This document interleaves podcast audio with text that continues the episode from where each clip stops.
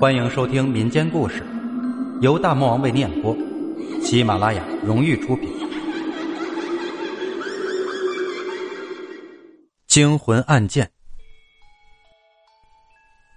我有一位警察朋友，一天傍晚，这位朋友找到我，说有一件差事让我去干。我问什么差事，朋友说是守夜，并告诉我，有一个小伙子被杀了，但发现尸体时天已很晚。不能及时进行尸体解剖，于是尸体停在野外，明天再做调查。对此人我倒是不怕，只是我们不会让你白手的，我们会付给你报酬，一个晚上两千块。两千块对一个靠工资过日子的我来说不是一个小数目，再说朋友的面子也不好不给，我答应了。我们一共是三个人，小伙子躺在一块门板上，上面蒙了白布，在他旁边搭了一个简易的棚子，里面放着被褥。我们走进棚子，说了一会儿话就睡了。睡了没多久，我忽然有点内急，便起身去外面方便了一下。回来时，银白的月光下，我忽然发现那块白布在动，我好奇的揭开白布，一下愣住了。小伙子睁开了眼睛，而且嘴里发出了痛苦的呻吟声。毫无疑问，小伙子没死，他从昏死中醒过来了。小伙子让我扶他起来，接着让我送他去医院，说胸前刀口疼的厉害，他得去包扎一下。我答应了，并提出让我们三个人一块送他去。小伙子摇摇头说不用，他自己能走。并且医院就在前面不远，一个人足够了。看我有些迟疑，他又说道：“我不会让你白送的，我给你钱。”说着，拿出四张百元大钞，硬塞进了我左边的口袋。半个小时后，我们来到了那家医院。医院规模不大，属于乡村级的。走进去后，里面有十几名医护人员。小伙子同他们很熟，一一打过招呼，然后对一个年纪较大的医生说道：“王医生，快给我包扎一下吧，我被人捅了，刀口疼的厉害。”王医生和两名护士对他的伤口做了处理，然后说道：“小李子，看你平时蛮老实的，怎么跟人打起架来了，还动了刀子？”告诉你，伤口再过去半公分，你就没命了。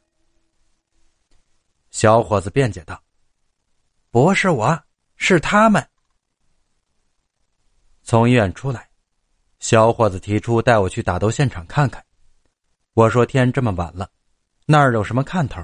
不去。”小伙子很固执，说：“那里的风景很美，又有月亮，去看看你不会后悔的。”说完又要去摸钱，我赶忙答应说去，你不用再给我钱了，你已经给过了。大约四十分钟后，我们到了那里，确实很美，有清亮的小溪，有古朴的石拱桥，还有几株千年古松，只是这地方显得偏僻了一些。从那里回来，我提出小伙子既然没死，并且伤口又做了包扎。干脆回去睡得了，免得在这荒郊野外睡着不舒服。小伙子不答应，他的理由是：如果他回去了，这件事儿就会被认定是一般的斗殴，警察就不会认真去查，去抓凶手。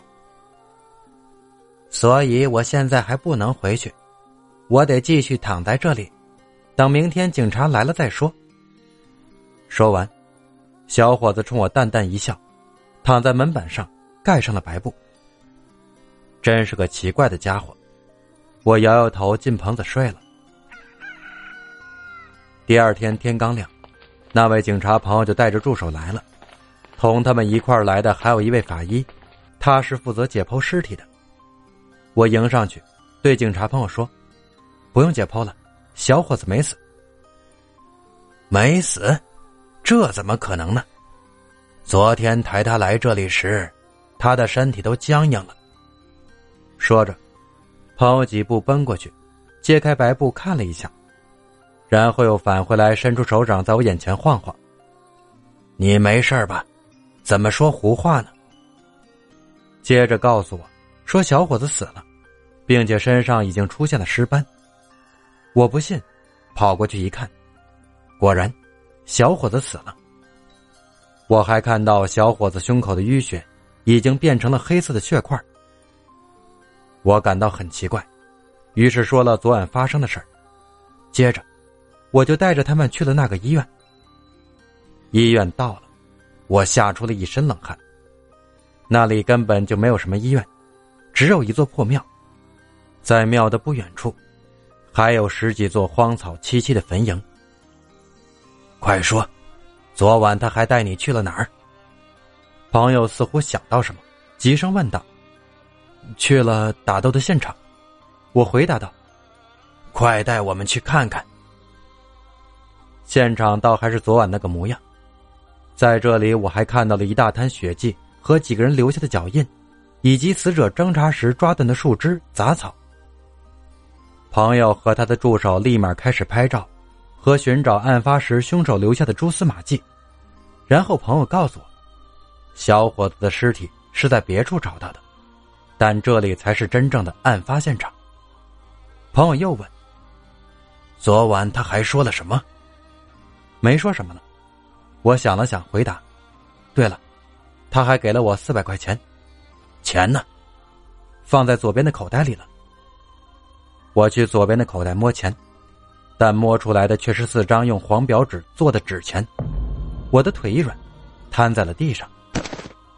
毫无疑问，昨晚。我遇到鬼了，但更奇怪的还在后头。两天后，我那位警察朋友和他的助手根据现场得到的线索，顺藤摸瓜，很快就抓到了凶手。那是小伙子的两个朋友。那天，小伙子从外地打工回来，身上带有一笔现金。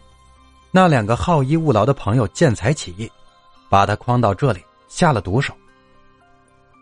这件事以后，我更相信有些东西的存在了，更明白了一个道理：比鬼更可怕的是人心。